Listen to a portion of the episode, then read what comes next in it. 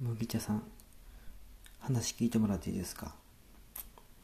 あのもう治った癖なんでもう治った癖なんで言えるんですけど僕38ぐらいまですごく酔っ払ったらガードレールの端から端まであのベロベーってして端から端までベーって全部舐める癖ありました。端から端までベロでガードレールを撫でていくっていう癖がありました。すっきりしました。